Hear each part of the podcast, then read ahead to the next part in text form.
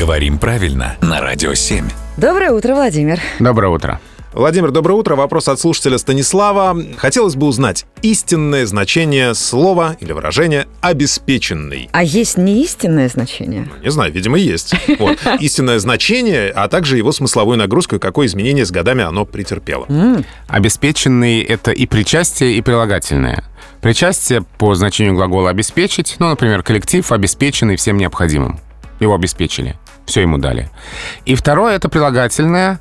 Прилагательное, которое мы используем в значении не испытывающий материальных затруднений, состоятельный. Ну, то есть обеспеченная жизнь, обеспеченная старость, вполне обеспеченный человек, у него все есть.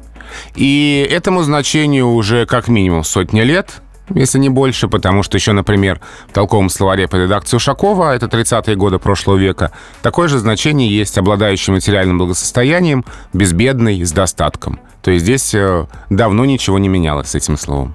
То есть, по идее, можно будет сказать, э, э, обеспеченная жена, обеспеченная всем необходимым. Я понимаю, что это некрасиво, но по смыслу, в ну, принципе... теоретически, да. Друзья, хотите обеспечить себя возможностью говорить правильно, обращайтесь к нам сюда, задавайте вопросы Владимиру Пахомову, все обязательно передадим и обсудим здесь в эфире.